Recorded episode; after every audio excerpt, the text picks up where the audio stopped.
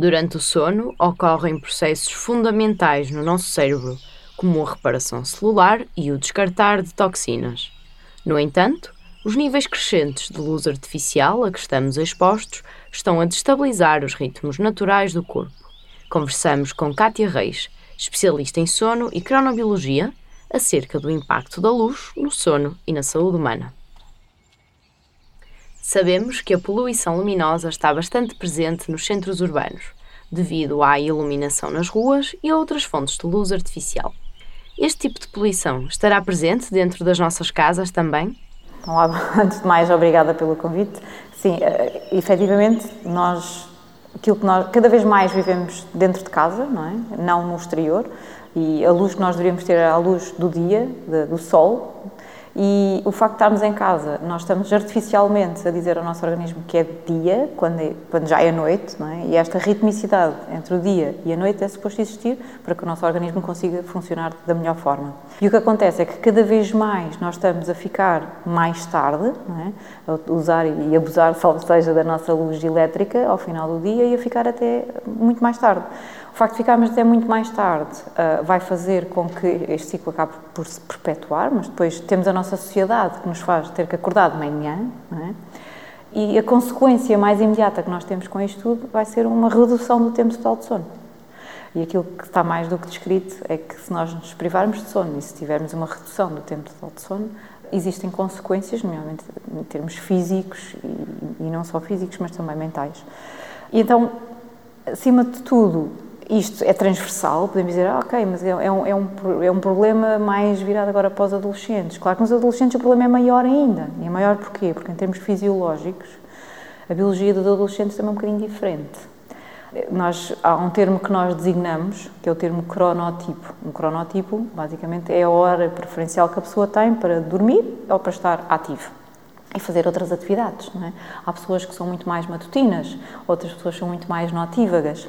E a verdade é que ao longo da nossa vida, ao longo do desenvolvimento, quando somos crianças, a nossa necessidade de sono é muito, muito grande e a nossa fase de sono também é uma fase mais hum, matutina. Mas depois, quando chegamos à adolescência, é fisiológico, é endógeno, é? e há uma, um atraso na fase do nosso sono, ou seja, vamos dormir mais tarde, naturalmente. Isto tem, tem vários fatores aqui em jogo, é? tem a ver com a maturação sexual, que faz com que uh, exista uma maior sensibilidade também à luz. Ou seja, se para nós, adultos, é, é realmente algo que, que, pode perturbar e pode, e, e pode suprimir a nossa hormona da noite, que é aquela que nos ajuda a dormir, que é a melatonina, que muitos de vós já ouviram falar. Para, para os adolescentes, acaba por ser ainda um bocadinho mais hum, sensível, porque eles têm uma maior sensibilidade então acaba por haver uma maior supressão. Aliado a isso, eles têm também uma maior, uma maior dificuldade em uh, construir uma pressão de sono. Porque nós temos, para conseguirmos dormir, nós temos estas duas, estes dois processos, como nós chamamos eh, na, na na, na investigação, que é, o, que é o processo sono, pressão de sono, e o processo circadiano, ritmo biológico e endógeno dos nossos ritmos circadianos, digamos assim circadiano também acho que é bom dizer que é um ritmo que tem uma, um período, uma ritmicidade de aproximadamente 24 horas. E aquilo que nós conseguimos ver é precisamente o ritmo do, de sono e vigília, é? São aproximadamente 24 horas, mas temos outros ritmos. E aquilo que a luz nos faz é ajudar a sincronizar todos estes nossos ritmos. E são estas pistas ambientais, nomeadamente a pista ambiental da luz, que diz ao nosso organismo, internamente, quando é que é suposto fazer eh, as atividades que estão associadas ao dia e as atividades que estão associadas à noite. Ou seja, à noite, uma das atividades que está associada e que nós bem conhecemos é precisamente o sono. É? E se nós estivermos a dizer ao nosso organismo que ainda é dia, que é aquilo que acontece quando nós ligamos a luz até muito tarde, o nosso organismo vai achar que ainda é dia e não vai querer dormir, não é? Vai ser muito mais difícil iniciar o sono. Mas outras pistas também e outros ritmos que era suposto uh, ocorrerem, e eles ocorrem de uma, forma, de uma forma natural e endógena, como eu vos falei, o facto de nós estarmos, termos essa pista errada ambiental faz com que eles funcionem de uma forma disruptiva. E é isso que nos leva depois a consequências de saúde, não é? a, dormir mal, até outras consequências que nós já, já sabemos e que estão, estão mais do que estudadas, perturbações cardiometabólicas, o aumento de peso. Porquê? Porque, lá está, acabamos por estar aqui um, com, com estas eh, pistas eh, erradas a causar uma disrupção de ritmos que deveriam funcionar de uma forma natural se nós estivéssemos a viver no ambiente lá fora, não é? Que é aquilo que antigamente, quando ainda não tínhamos casas e luz elétrica, que era aquilo que nós fazíamos, era ficar no exterior e apanhar luz, e tínhamos a luz durante o dia e a ausência da mesma durante a noite, isso hoje em dia já não acontece. É, acaba por, por, estar assim um bocadinho subvertido e nós temos uma, uma luz que acaba por ser ad libitum, ou seja, sempre que nós queremos é só acender a luz, e faz, mas isso em termos fisiológicos hum, acaba por causar aqui uma, uma disrupção. Este excesso de luz artificial tem influência em várias espécies na natureza. Sendo o humano igualmente parte da natureza e também um animal, é afetado. Existem inclusive vários estudos que ligam a luz artificial a uma maior incidência de doenças como a diabetes, a obesidade ou o cancro de mama. De que forma é que esta luz artificial leva a estas e outras doenças? Porque a hormona que eu já vos introduzi, que é a melatonina, ela é suprimida numa banda específica de luz, que é aproximadamente perto dos 470 nanómetros, que é basicamente a luz azul, é? aquela mais designada como luz azul. Uh, é precisamente a luz que é emanada por esses dispositivos. Por isso, assim, aquilo que eu normalmente digo sempre, e eu própria coloco em prática, eu aplico sempre filtros de luz, não é? Para alterar, digamos assim, a cor de luz e, e o comprimento de onda à qual eu estou exposta, para evitar um bocadinho isso.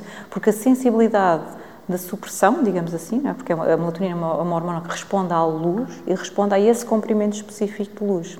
E claro que se estivermos expostos, e quanto mais tempo tivermos expostos, maior vai ser essa supressão e mais arrastada, digamos assim, ou seja, mais tardia será também o início dessa produção, é? E faz com que o próprio ciclo, todo o ciclo da nossa noite biológica, a nossa noite biológica é marcada pelo início da produção da melatonina e pelo terminar da produção da melatonina, que é, lá está, é aproximadamente depois do sol nascer, ou, ou depende da nossa fase, fomos mais tardios, mas ali é mais ou menos próximo da hora a que nós acordamos, os valores já estão consideravelmente baixos, ou seja, é essa a ideia, não é? Seja, é também um sinal do nosso ritmo circadiano para que nós consigamos acordar. É precisamente isso, é a diminuição e os níveis de melatonina já mais baixos e um aumento do cortisol, que é a nossa hormona que nos faz estar alerta e que nos faz estar preparados para o dia. É precisamente quando uma começa a diminuir, a outra começa então a ser produzida e quando uma já tem uma, uma, quantidade suficiente para que nos permita estar despertos, a outra já tem uma quantidade suficientemente baixa para que nós consigamos estar alerta.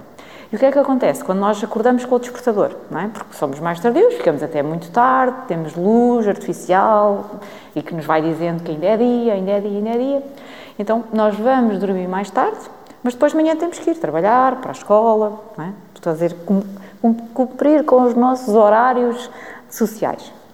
O que acontece muitas vezes é que nós estamos a acordar durante a nossa noite biológica. Ou seja, quando a melatonina ainda é bastante elevada, o cortisol ainda não é elevado o suficiente e então nós sofremos de, de uma outra coisa, outro termo, digamos assim, que é a inércia do sono. Ela é tanto maior quanto menor for a quantidade de cortisol e maior for a quantidade de melatonina. Então nós temos aquela sensação de grogginess, de ficar meio, meio não é? Custa-nos assim a responder e tal. Isso tem consequências, não é? Isso tem consequências a curto prazo, mas depois também a longo prazo. Então, é assim, nós durante o sono, o nosso sono é, como uma mentora minha, a professora Teresa Paiva, ela costuma dizer, é uma viagem, né? que existe, que nós passamos por várias estações. As estações designamos de ciclos, é? os ciclos de sono. Eles têm aproximadamente 90 minutos, cada um deles. E é suposto que nós façamos aproximadamente 4 a 5 ciclos durante a noite. Aproximadamente, imagino. Depende da, da idade, não é? Mas para um adulto, aquilo que nós dizemos é que normalmente o ideal para dormir devem ser ali entre as, entre as 7 e as 9 horas. Okay? Abaixo de 6 horas nós já dizemos que a pessoa está privada de sono, mais do que 9 horas também já qualquer coisa poderá não estar menos bem porque está a dormir mais do que aquilo que é o normal. Das duas uma. Ou está privado de sono, não é? E está ali a tentar compensar, porque existe assim um, um, um sistema compensatório. Ou então poderá ter mesmo uma patologia, não é? Que, que faz com que a pessoa esteja a dormir mais. Agora, o pior é que acordamos, dormimos menos, todas aquelas funções associadas ao sono, que são imensas, reparação celular, Um, ou seja, todo, o, o, uh, os nossos metabolitos que nós vamos acumulando ao longo do dia no nosso cérebro, não é? Que o nosso cérebro é extremamente ativo de dia, mas também de noite. Então, de noite, uma das coisas que ele faz é precisamente isso: é o nosso brainwashing, ou seja, lavar o nosso cérebro. Todos esses metabolitos têm que ser libertados é? para que no dia a seguir tudo funcione bem.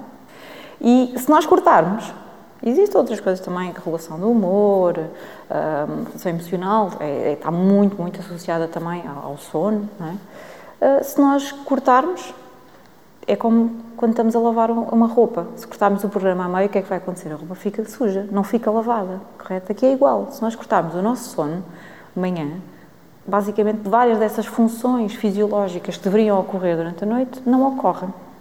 E é isso que depois leva então a essas consequências de saúde, os problemas cardiometabólicos, uh, potenciais eventual ao longo prazo, é? mutilações, genéticas que podem levar mesmo a casos de cancro. Aliás, muitas vezes está associado muito à privação de sono e ao trabalho por turnos, não é? Também, que há essa disrupção circadiana permanente, diária quase. Podem vir mesmo até, essas patologias estão muito associadas a esses, esses, trabalhadores, mas também até vir mais tarde a desenvolver alguns casos de cancro, não é? Cancro mais precoce, ou até também a doença de Alzheimer. Porquê? Porque este brain cleaning washing não existe. Ou seja, é mais deficitário quando estamos privados de sono uh, cronicamente durante longos períodos ao longo da nossa vida e aquilo que nós observamos é precisamente isso, é que as pessoas acabam por, um, por haver uma acumulação de, de alguns metabolitos nomeadamente a, o, as placas de beta-amiloide, que estão muito associadas à doença de Alzheimer, elas vão se acumulando e aquilo que nós observamos é que muitas vezes as pessoas acabam por desenvolver estados de, de demência, digamos assim, é? mais precoces do que aquilo que seria suposto. Os padrões de sono e a forma como o nosso sono está dividido alteraram-se com a introdução da lâmpada elétrica na altura da Revolução Industrial. Ou seja, nem sempre dormimos assim. Nós hoje dormimos de forma diferente. É assim, uma das coisas que acontece é que nós, antigamente, por vezes, tínhamos dois períodos de sono. Não é? E nós aqui na, até na Península Ibérica, nós e os espanhóis, ainda, tive, ainda mantivemos durante algum tempo a sexta. Isto porquê? Porque nós temos uma, uma quantidade de sono que é aquela que é necessária, não é? Para nós nos sentirmos bem. Que para, para algumas pessoas poderá ser, lá está, eu já falei até das horas, das horas de sono, mas há pessoas que precisam um bocadinho mais, outras pessoas precisam um bocadinho menos. Às vezes, quando sabem que eu sou especialista em sono, todas as pessoas perguntam: Ah, então, mas quantas horas é que eu devo dormir? Aquilo que eu digo é: com quantas horas é que você consegue ficar bem, não é? Acorda e sente-se completamente revigorado. Sem alarme, sem despertador, sem nada, quando chega ao fim de semana, ou em férias. E férias é a melhor altura para vermos isso, não é? Porque a pessoa não está em constrangimentos sociais e não está a acordar com um despertador, tecnicamente. Uh, e aí pergunto, nessa altura quantas horas é que dorme? E a pessoa diz, ah, umas 8 horas, fico bem. São 8 horas. Quantas horas é que está... Porque muitas vezes acontece isso, não é? Então, quantas horas é que dorme durante a semana? Ah, uh, sete horas. Então, e quantas horas é que dorme no fim de semana? Ah, no fim de semana não, no fim de semana dorme um bocado mais, no fim de semana dorme nove. Então, quer dizer que não está a dormir o suficiente. Porque senão aquilo que acontecia era quando chegassem ao fim de semana, iam estar a dormir o mesmo durante a semana. Se durante o fim de semana acabam por estar a dormir mais, isso, o único sinal que indica é de que durante a semana estão a cortar no sono, ou seja, estão a parar o programa a meio. Ainda faltava mais qualquer coisinha. Okay? E, e realmente aqui a questão que você me coloca com a industrialização é que antigamente havia muito esta questão de, dos dois períodos de sono, ou até mesmo durante a noite. A pessoa acordava durante a noite, depois uh, voltava a dormir e não havia aquela questão de condensar o sono num único período, que é aquilo que nós temos vindo a fazer cada vez mais, não é? E, e, e às vezes até existem problemas de sono que não, não são um verdadeiro problema. A pessoa fica tão ansiosa porque está ali a acordar, mas depois consegue voltar a dormir e consegue suprir as necessidades de sono que tem e até está bem durante o dia, mas aquilo, ai, mas eu não durmo continuamente. Eu paro ali, ok, não vamos tentar dramatizar um bocadinho, não é? O, o, ideal é que. Para que é que nós dormimos? Nós dormimos para ter uma boa vigília, para ter um bom dia. Se nós estamos bem, se nos sentimos bem, se não temos cansaço, se não, não temos. Não é? O primeiro sintoma normalmente é a sonolência ou a fadiga. Se não temos nada disto, é porque as coisas estão a correr bem. Não, é? não há que causar aqui mitos de que temos que dormir só num bloco. Isso foi realmente aquilo que a grande mudança. E a grande mudança que a industrialização teve e que a luz elétrica veio trazer foi que nós artificialmente conseguimos mudar a hora a qual nós estamos expostos à luz, é? Porque nós, como qualquer outro organismo, como qualquer outro animal, é? Nós é suposto respondermos ao nosso ambiente, ao sítio onde nós estamos. Por isso é que quando nós fazemos uma viagem transmeridional, é? quando vamos para os Estados Unidos, por exemplo, é? Nós chegamos lá e, e, temos a sensação de náusea e de... Isto é o quê? É porque o nosso, é, é, é muito rápida a, a, passagem de ambiente, a mudança e a alteração do ciclo dia-noite é completamente diferente, não é? De uma forma muito rápida. Nós, normalmente, aquilo, por norma, aquilo que nós conseguimos fazer é, em média, uma hora para cada fuso horário que nós atravessamos, é um dia de adaptação. Está a ver, se nós fizermos uma viagem se, em que vamos para. Eu agora, há duas semanas, estive com sete fusos horários, custou-me um bocadinho. não, é, não é fácil. O nosso organismo não adapta-se assim tão rapidamente. Ele depois vai se adaptando gradualmente ao ciclo dia-noite, à nova exposição à luz à qual nós vamos estar quando nós vamos para um outro país que tem uma outra exposição luminosa. E é isso que nós uh, acabamos por quase que deturpar um bocadinho com, com a luz, com a exposição à luz.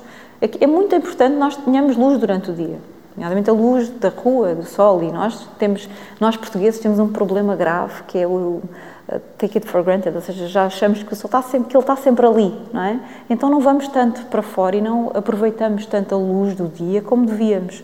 Isso é uma das coisas que hoje em dia até muitas vezes acabo por ter que chamar a atenção e, e, e avisar para, esse, para, essa questão. Eu tenho estudos que fiz com outros países, nos quais eu fiz comparação, perguntávamos à pessoa quantas horas passava no exterior, sem um teto, é? sem luz artificial, e nós tínhamos valores inferiores até a outros países e temos tanta luz. É? Isto tem países nórdicos até que têm menos especial luz. Eles, como têm menos luz do que nós, fotoperíodo deles tem uma grande diferença é para, para, o verão e para o inverno. É? No verão eles têm imensa luz, mas depois chegam ao inverno e o fotoperíodo deles, ou seja, a duração de luz dentro do período das 24 horas, é muito mais pequena.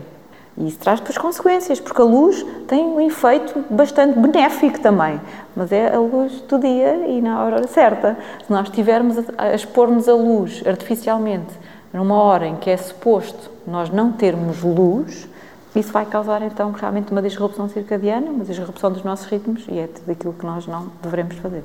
O que podemos fazer no nosso dia a dia para mitigar estas situações e manter um sono de qualidade? É assim, acima de tudo, a primeira coisa que eu, que eu digo sempre às pessoas é: quanto mais se exporem à luz durante o dia, mais elas podem expor à luz ao final do dia. Porquê? Porque isto é, é, é um peso de duas balanças, é uma balança com dois pesos, assim, não é? E se nós nos nos expormos à luz, preferencialmente à luz exterior, não é? Um, no período da manhã vai fazer com que nós consigamos, o nosso ciclo consegue avançar, ou seja, consegue ficar mais matutino.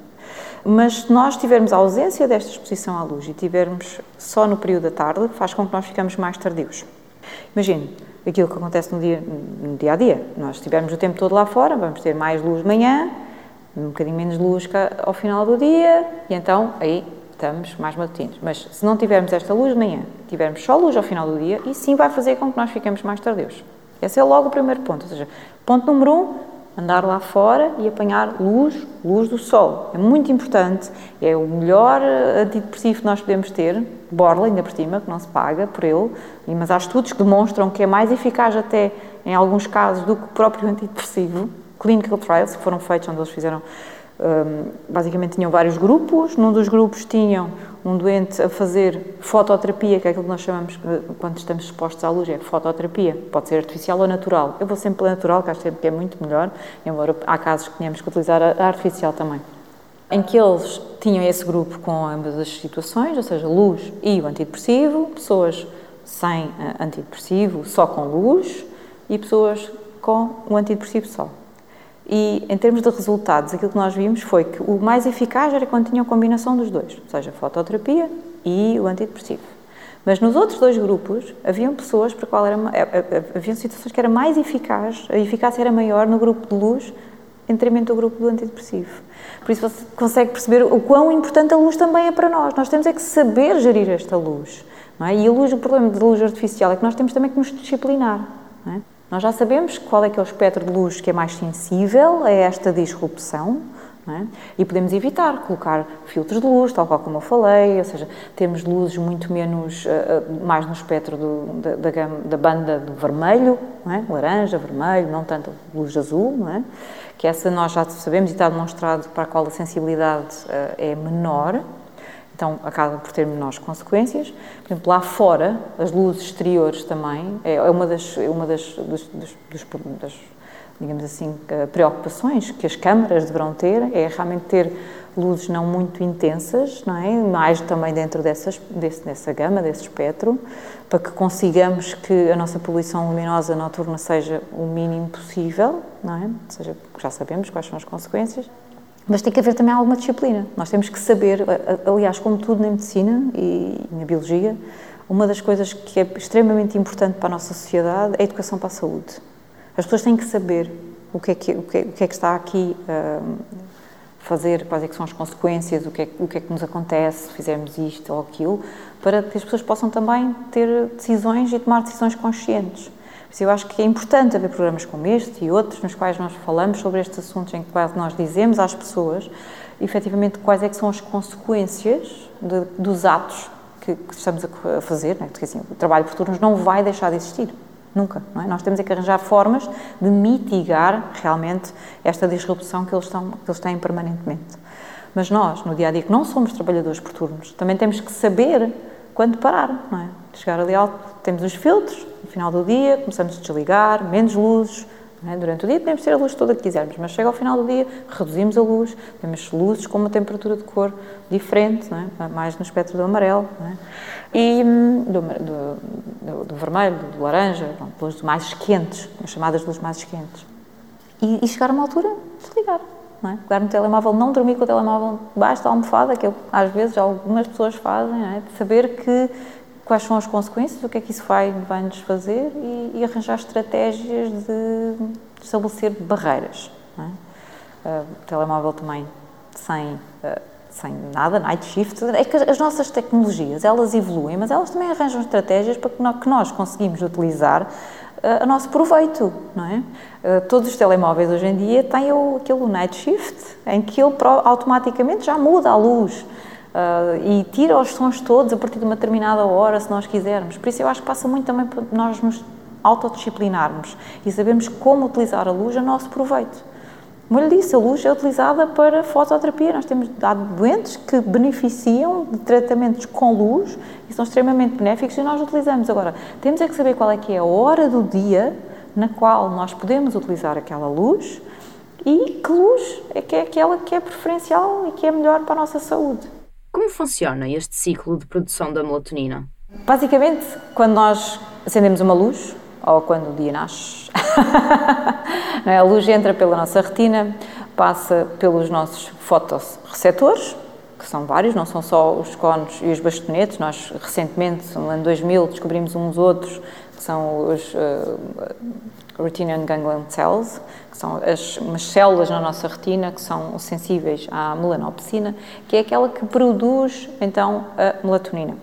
A luz passa então pelo nervo óptico, vai para o nosso cérebro, para uma região do nosso cérebro, que é o núcleo supraquiasmático, que se encontra no hipotálamo, na base do hipotálamo, e que dá então o sinal para que estas hormonas sejam produzidas ou não. é? No caso da, melatonina, este sinal, este sinal luminoso, esta, esta luz, se for dentro da, da, da, banda do espectro da sensibilidade da melanopsina, faz com que haja então uma supressão. Ou seja, na altura em que é suposto ela ser produzida, se nós ligarmos uma luz à noite, vai fazer com que haja uma supressão daquela produção. Aliás, nós vemos isso. Nós, eu faço leituras de, de, de melatonina, salivar, muito, muito frequentemente em doentes e não doentes, em pessoas saudáveis também, e vê-se perfeitamente se nós tivermos, se eles estiverem expostos à luz, ela estava a ser produzida e depois já ali uma, uma diminuição, é, é perfeitamente evidente, depois volta novamente, retoma, não é?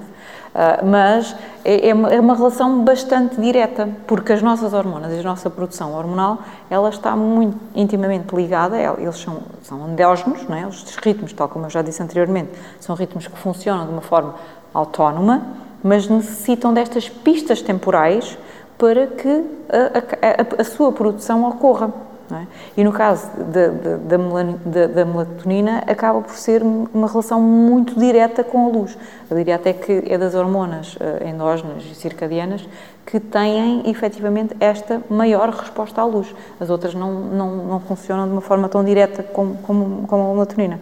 Mas embora depois todas as hormonas elas têm uma cadeia, não é? Elas estão, também acabam por ter, embora tenham ritmos autónomos e, e separados, acabam por se influenciar umas às outras também.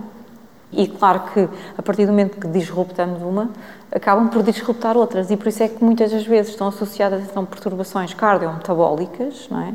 Porque realmente tem um impacto grande na nossa produção hormonal. E, entre outras, não é? Mas a da luz, aquela que está mesmo associada à luz, é precisamente a produção da melatonina, porque é a nossa hormona da noite. É aquela que tem resposta à luz e que é suposto ser produzida na ausência de luz. É? Eu até costumo muitas vezes dizer que uh, eu, como sou bióloga de formação, é? para mim animais todo, não, não tenho aquela autocentragem nos humanos apenas, não é? Nos organismos noturnos, a melatonina tem, tem outros efeitos. Ela é produzida na mesma durante a noite, mas tem um efeito ativador.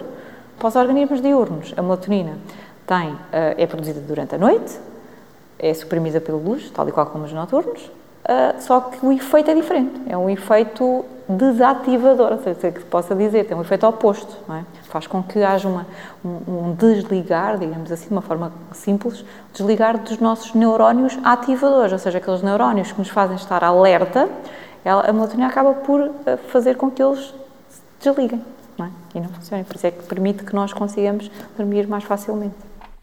Para além da luz artificial, que outros fatores estarão a impactar negativamente o nosso sono? Sim, eu acho que é relevante, é sempre relevante e é uma questão que nós temos em cima da mesa, que é a questão da mudança da hora. Que aí é a luz diretamente e nós a mexermos no, na hora do relógio, porque a exposição à luz e a luz é a mesma. O nosso fotoperíodo, ou seja, o nosso período de luz durante o dia, ao longo do dia, ele varia, varia de uma forma sazonal. Nós somos muito sortudos, né? no, no norte da Europa, eles têm uma amplitude muito grande, imensa luz no inverno, ou melhor, imensa luz no verão e a ausência da mesma no inverno, ou seja, se cota ao período, no período da ausência de luz, para eles realmente é muito grande no inverno e por isso é que eles têm muita prevalência, uma prevalência enorme da, depressão sazonal, é?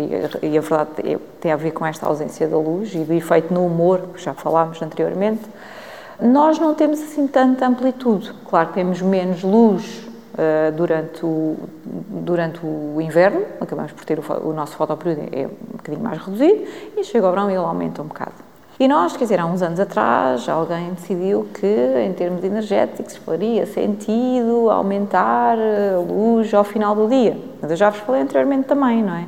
Que o facto de estarmos expostos ao final do dia com a luz faz que nós ficamos mais tardios. E a nossa sociedade é uma sociedade que não está preparada para as pessoas tardias, está preparada para os matutinos, não é? Porque depois temos que acordar de manhã para trabalhar, para estudar, o que quer que seja, e estamos a cortar os nossos ritmos. O facto de nós estarmos a, dar, a colocar esta hora de luz no final do dia, em termos fisiológicos, não é bom. Já perceberam porquê? Porque eu tive aqui a dar-me toda uma explicação qual é que era o efeito da luz artificial à noite. Mas o pior é que nós estamos a dar não só artificial, mas também natural, até mais tarde. E a, noite tem uma mística também, não é? Acho que durante o verão também nós todos queremos sair à noite. E a verdade é que isto tudo para dizer o quê? Nós, enquanto sociedades de sono e de ritmos biológicos, quer dizer, temos esta questão em cima da mesa e as pessoas, quando nós perguntarmos diretamente, ah, então gostam mais do verão ou do inverno, não é? Da hora de verão ou da hora do inverno? Toda a gente diz que gosta mais da hora de, da hora de verão, mas é, é, quer dizer, gosta da hora de verão porquê? Porque naturalmente o nosso fotoperíodo é maior, nós temos mais luz. Agora, aqui o problema é que nós chegamos agora ao final do mês, isto vai acontecer, é? Neste mês vai voltar a acontecer e vamos andar com o relógio para trás. Estão a ver aquelas pessoas que são tardias, que já vão dormir tarde, elas chegam ali e vão, vão ainda ter que acordar mais cedo, não é?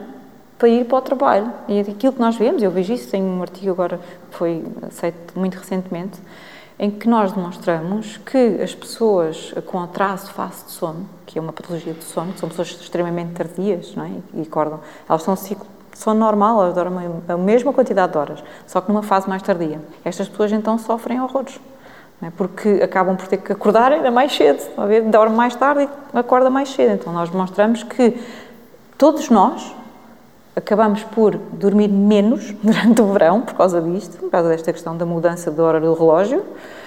Mas para estas pessoas em particular é, é mais do que uma hora de sono perdido, para cima de uma hora. É bastante, está a ver? Estamos a cortar ali o nosso programa da lavagem da roupa, neste caso a nossa reparação celular e fisiológica, é bastante. Por isso aqui, neste caso, aquilo que todos nós advogamos enquanto sociedades é que, ok, vamos parar com a mudança para não haver aqui esta oscilação, vamos deixar o nosso organismo adaptar-se à nossa luz, que é aquilo que ele faz, ele responde, e a produção da melatonina, ela responde efetivamente à luz e não ao relógio, não é? E vamos manter então a hora de inverno, que é aquela que está mais alinhada com o nosso horário solar, porque nós temos, nós temos em geral, três relógios, como nós chamamos dizer. É o nosso relógio endógeno, correto? Nosso, nosso relógio biológico, o nosso relógio do, do, pulso, que é aquele que nos dá as horas, e o nosso relógio celular. E é fantástico quando nós temos os nossos três relógios alinhados, porque aí conseguimos funcionar em perfeita harmonia. E o que acontece aqui é quando nós metemos a hora de verão, chamada hora de verão, não é do Daylight Saving Time, como é designada internacionalmente, nós estamos a fazer, a, a causar um, um, desalinhamento muito maior entre a hora solar e a hora endógena, a hora biológica. E basicamente isso depois reflete-se em termos fisiológicos. Eu neste, neste artigo que estou agora aqui a mencionar, nós mostramos que pessoas que vêm, que, que fizeram medições de melatonina no horário de verão, digamos, verão para ser mais simples, não é? Ou no horário de inverno, quando nós corrigimos para a hora solar, nós conseguimos fazer isso, calcular, fazer esse cálculo, a hora da melatonina deles está perfeitamente alinhada, está perfeitamente na mesma altura. Ou seja, existe uma resposta àquilo que nós demonstramos ali naquele artigo com doentes, até de sono, é que nós efetivamente, aquilo que nós já sabemos, que é a resposta à luz, ela está ali bem explanada e, e, e, mostra e justifica porque que aquelas pessoas que estão, estão a dormir menos, não é? porque elas estão a responder àquilo que é suposto, que é a hora da luz e a hora do sol. E depois estamos a mudar a hora do relógio e a fazê-los acordar mais cedo. E basicamente eu acho que isso é, é, é, a grande questão, que continua a ser a questão do dia e eu espero que efetivamente nós consigamos explicar à população geral quais é que são as consequências e, e qual é, que é aquela hora que é mais adequada nós mantermos, mas em poucas palavras, a hora que é adequada nós mantermos é aquela que nos permite estar alinhados com a luz do sol. E essa é efetivamente a hora de inverno. Obrigada por teres ficado connosco. Acompanhe o Biosfera nas redes sociais e veja os episódios completos disponíveis na RTP Play. Na próxima semana teremos novo podcast. Siga-nos no Instagram e acompanhe as novas reportagens do Biosfera no Facebook.